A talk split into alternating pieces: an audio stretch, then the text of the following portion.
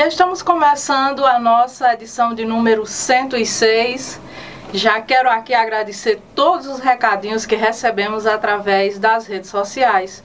Começar mandando um abraço diretamente para a Argentina, na Patagônia, a Dailane Agostinho, que disse que é uma satisfação estar sempre acompanhando o nosso trabalho, desejou êxito e mandou beijos. Então, Dailane, gratidão pelo carinho. A gente vê que você está aí sempre acompanhando, prestigiando o nosso trabalho. Fica aqui a nossa gratidão. E eu também quero deixar aqui um abraço para a Neide Brito.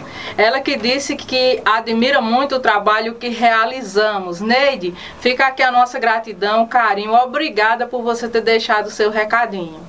E mandar um abraço também para a Viviane Gonçalves, ela que aproveitou para parabenizar pelo trabalho que realizamos e disse que está sempre acompanhando. Viviane, é uma alegria saber que você está acompanhando o nosso trabalho. Fica aqui o abraço virtual e a nossa gratidão. E quem também deixou o recadinho foi o Isaac Sampaio, ele que aproveitou para parabenizar ele disse que fazemos um importante trabalho de comunicação e desejou sucesso. Isaac, gratidão por você estar aí acompanhando o nosso trabalho. Eu fico muito feliz de ver o teu recadinho. Gratidão pela interação e continua aí acompanhando o nosso trabalho. Fica aqui um abraço especial. E estamos começando o giro da semana.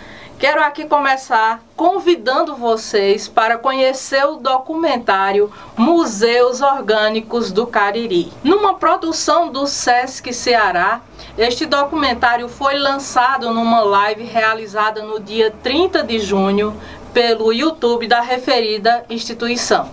Então, quer saber mais sobre os museus orgânicos do Cariri no estado do Ceará? Aproveita para acessar lá no YouTube do Sesc Ceará e conhecer mais sobre a história e a cultura riquíssima aqui do nosso povo, os nossos mestres da cultura aqui do Cariri, interior do Ceará. A casa é morada do ser a casa é morada da memória. Como dos guardam artefatos que desfilam, tecem, voam, brincam, cantam, atiram.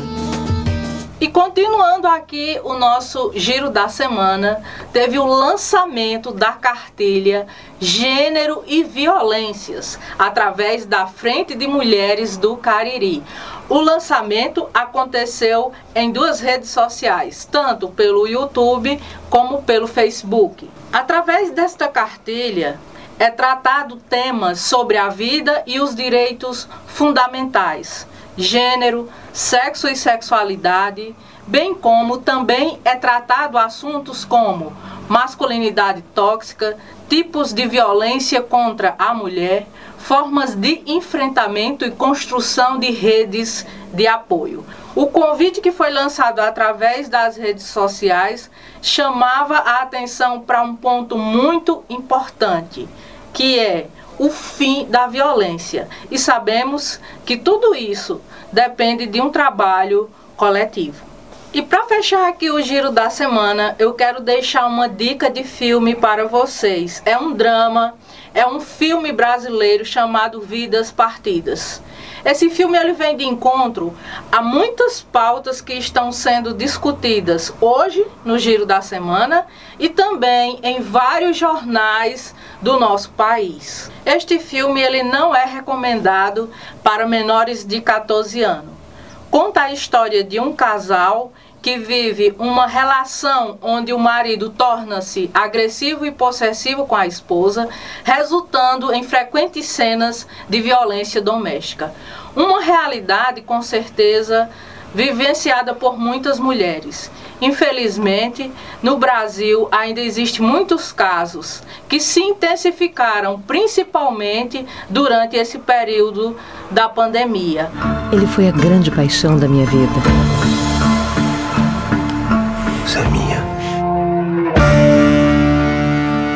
Até o dia que passei a sentir medo dele. Veio o ciúme, a obsessão. No oferecimento de Agência Clique. WM Contasse Contabilidade, Assessoria, Consultoria e Engenharia. Madeireira Madresul. Salão Inovarte. Conceito Livraria Café. Clínica Saúde e Beleza Dr. Valdizar Grangeiro. Instituto Multiprofissional de Ensino. Centro de Educação Básica SEB. Flor de Açúcar. Lucena Calçado.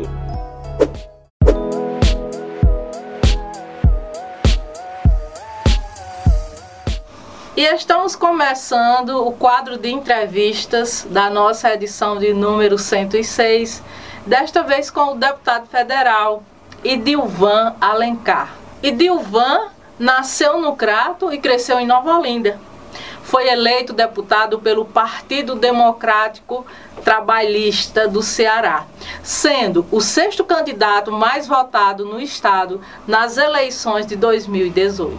É graduado em Engenharia Civil pela Universidade de Fortaleza e mestre em Gestão e Avaliação da Educação Pública pela Universidade Federal de Juiz de Fora. Antes de atuar no Congresso Nacional, foi secretário adjunto e executivo da Educação do Ceará entre 2007 e 2014. Presidente do Fundo Nacional de Desenvolvimento da Educação de 2015 a 2016 e secretário titular da Educação do Ceará entre 2016 e 2018. Na Câmara dos Deputados, Idilvan é membro titular da Comissão de Educação, coordenador do ensino médio na Frente Parlamentar Mista da Educação. É o relator do Sistema Nacional de Educação, o SUS da educação, o mais importante mecanismo de regulamentação da educação do nosso país. Então, gente, é com o deputado Idilvan que nós iremos conversar hoje. Desde já ficar aqui a minha gratidão ao mesmo por aceitar o nosso convite, a toda a sua equipe que atendeu o nosso pedido e que fez toda essa articulação para que fosse possível essa entrevista. Fica aqui a minha gratidão e de toda a minha equipe. Já começando aqui a nossa conversa, né? O deputado fez campanha e eleito, ergueu a bandeira pela educação do país, ficando conhecido como o deputado da educação. Do total de estudantes que se inscreveram para o Enem 2020, versão impressa, 51,6% faltaram à aplicação, segundo dados do INEP. O deputado se pronunciou a favor da isenção da taxa para estes jovens, contrariando o próprio posicionamento do Ministério da Educação. Como o deputado percebe a importância do Enem na educação dos jovens brasileiros? Inicialmente eu queria cumprimentar todos que nos assistem aqui. A Lucélia falou sobre essa nossa conversa, eu ia fazer presencial, mas infelizmente por conta da agenda não foi possível, já que eu estive aí no Cariri Oeste, Nova Olinda também. Então estou fazendo de forma remota, tá? Então obrigado pelo convite, né? E saudar os que nos assistem. Então vamos às questões. A primeira delas, Enem. Eu, enquanto secretário de Educação do Estado, eu prezava muito para que o aluno da escola pública chegasse ao ensino superior. E a porta de entrada é o Enem. É o Enem. E o que, que aconteceu este ano de 2021? O estudante da escola pública, quando ele vai fazer o Enem, ele tem isenção na taxa de inscrição. Só que ele não pode faltar, senão ele perde. E esse ano, excepcionalmente em 2021, eles perderam a isenção, porque faltaram ano passado mais de 55% faltaram. Mas não era por responsabilidade, é por causa da pandemia. E o Ministério da Educação, o INEP, eles desconsideraram isso. É como se não tivesse pandemia no Brasil. E aí puniram os estudantes, dizendo para fazer o Enem tem que pagar 85 reais. E aí aconteceu um desastre nesse país. De 6 milhões que foi o ano passado, baixou para 4 milhões esse ano. Eu entrei com um projeto de lei, mandei ofício para o ministro, fui para a comissão da educação, discursei e fiz até uma campanha para pagar. Aqui no Ceará ficou resolvido, né? mais ou menos resolvido, porque o governador Camilo Santana, Eliane Estrela fizeram uma, uma lei, né? mandaram para a Assembleia uma lei, a Assembleia aprovou, e eles pagaram a inscrição. Só que muitos nem estavam sabendo, acabou tendo uma baixa também. O estado do Ceará teve uma redução significativa em relação ao Enem. Enquanto o Brasil caiu 44%, o Ceará está fechando os dados, mas também teve uma redução mais de 20%. Então, assim, eu lamento muito que o Ministério da Educação, o governo Bolsonaro, não tem preocupação com o aluno da escola pública. Ou você acha justo, cobra 85 reais por conta de uma inscrição né, do Enem. 85 reais é quase a metade do auxílio emergencial. Então eu queria aqui dizer da minha atuação enquanto parlamentar nessa pauta. Nós vamos continuar lutando para que o Enem dê acesso a estudante pobre nesse país. No oferecimento de Qualiconte, Doutora Ayala Endes, Doutor Marcos Renato Endes, Dallas Cariri, Santuário da Divina Misericórdia, Farmácia Mãe Glória, Papelaria Papel Mania, Clínica Life, Doutora Vanessa Tenório, Fotocópia Soluções Inteligente. Entre os projetos de lei que o deputado apresentou na Câmara Federal, é autor da proposta que criou a Lei da Conectividade número 14.172-2021, que custeia a internet e equipamentos de estudantes e professores da rede pública de ensino de todo o Brasil. Qual a importância deste projeto, principalmente mediante este contexto pandêmico, onde as instituições de ensino fizeram a adesão pelo ensino remoto para não pararem as atividades escolares? É do conhecimento de vocês que as escolas estão fechadas, né? Fechadas no mundo inteiro. Aqui no Ceará, para ser mais preciso, foi dia 19 de março do ano passado. E o que, que aconteceu? A educação passar a ser remota, né? Ou seja, os professores se esforçaram muito e se viraram para dar aula, né? Só que o Brasil é um país pobre e desigual. Eu tenho repetido isso. É desigual na renda, na habitação, na segurança alimentar, no padrão de vida e é desigual digitalmente. O que é ser desigual digitalmente? Ora, vamos explicar. A PNAD do IBGE disse, os domicílios de Brasília, 97% tem internet, mas a zona rural do Nordeste é somente 35%. Isso é é ser desigual. Então, preocupado com isso, eu entrei com um projeto de lei é, onde o governo federal repassava 3 bilhões e 500 milhões para dar conexão e tablet para estudantes mais carentes do Brasil. Eu inicialmente queria para todos. O projeto tinha 28 bilhões, só que a relatora Tabata acordou que seria 3 bilhões e meio. Eu digo, bom, entre não ter nada e 3 bilhões e meio, 3 bilhões e meio para quem está no CAD 1. Aprovamos na Câmara, aprovamos no Senado. Bolsonaro vetou o projeto. Por quê? Porque não está preocupado com retorno às aulas.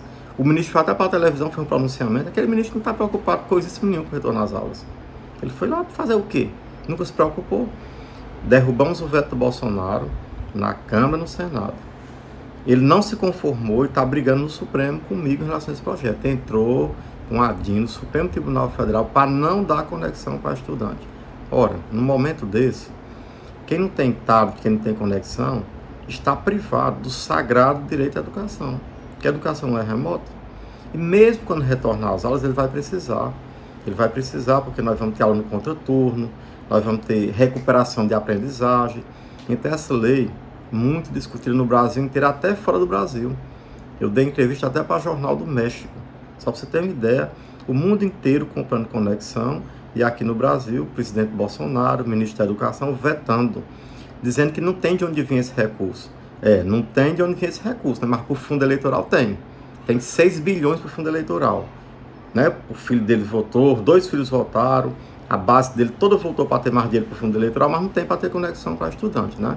Então, isso é um país das contradições, um país que não prioriza a educação e é lamentável, no meio de uma pandemia, você ter um governo completamente alheio ao estudante da escola pública. Quase um milhão foram liberados para o município de Nova Olinda com o pagamento de emendas parlamentares do deputado. Os recursos serão aplicados na saúde e educação deste município. Dos valores, 420 mil foram transferidos para a saúde de Nova Olinda. Também foram celebrados dois convênios com o governo do estado do Ceará 250 mil para aquisição de um ônibus escolar e 320 mil para aquisição de tablets e kits multimídias para as escolas. Municípios das cidades vizinhas também receberam recursos oriundos de emendas parlamentares do deputado. Qual a importância deste olhar e realmente investir nos municípios aqui do interior do Ceará? Bom, vocês sabem que eu me criei em Nova Olinda, né?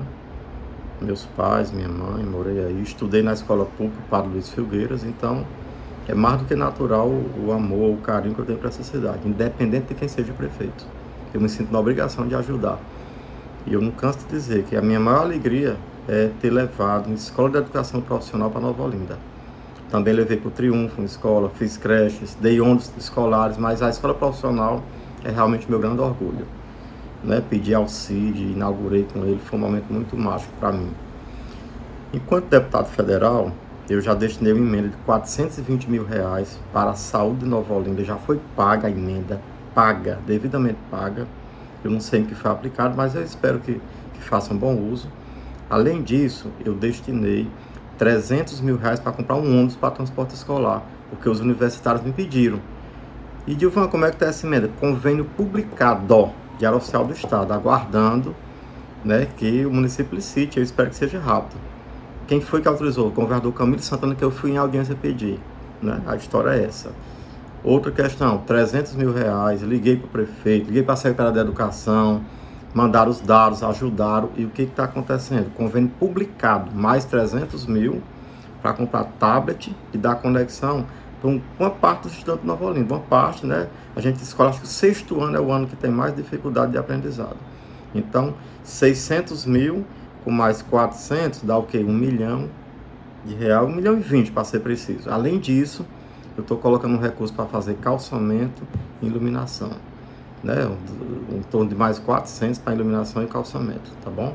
Então, assim, eu vou ter, sempre estar disposto a ajudar Nova Olinda. Tive uma reunião com o governador recentemente, liguei para o prefeito e perguntei, governador, quais são as pautas que o senhor está pensando? Ele disse que uma rodoviária de vai importante, muitas ruas sem calçamento. E eu quero dizer que eu estou para ajudar porque eu sou grato ao povo da cidade, são pessoas que eu conheço desde a infância e quero bastante ajudar essa cidade. Se Deus quiser, quero ajudar todo ano, colocar emenda para Nova Olinda.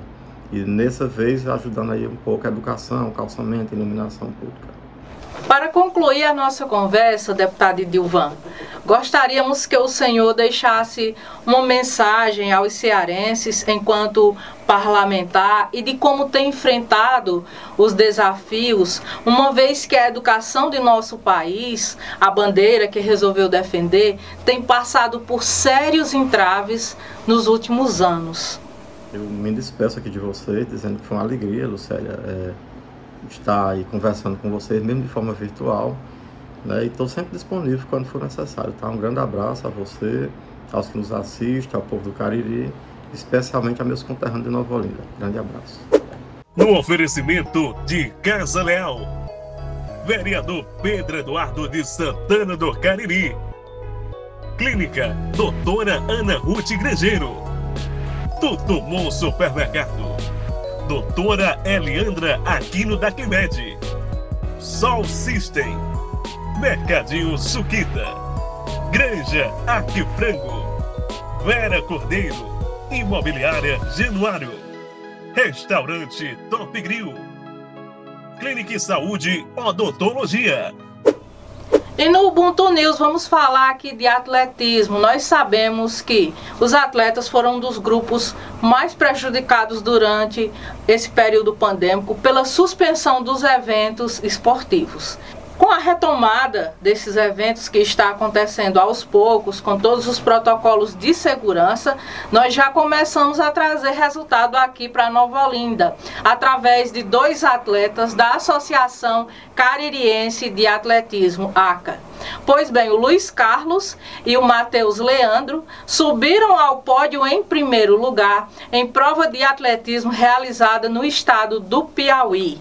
Esta prova, que foi realizada no dia 4 de julho, denominada Corrida de Rua vencedores e que contou com um percurso de 7 quilômetros. Fica aqui os parabéns para esses dois atletas e com certeza com a retomada desses eventos, mais resultados virão para Nova Olinda. É o nosso atletismo muito bem representado. E estamos concluindo mais uma edição. Quero aqui deixar um agradecimento especial a todos os nossos seguidores, leitores, a todos que acompanham o nosso trabalho. Deixe você também o seu recadinho dizendo se está acompanhando o nosso trabalho, se está gostando. Um agradecimento especial também a todos os nossos patrocinadores, colaboradores, por apoiarem esta iniciativa de cunho educacional e cultural. Aguardo vocês. Até a próxima edição.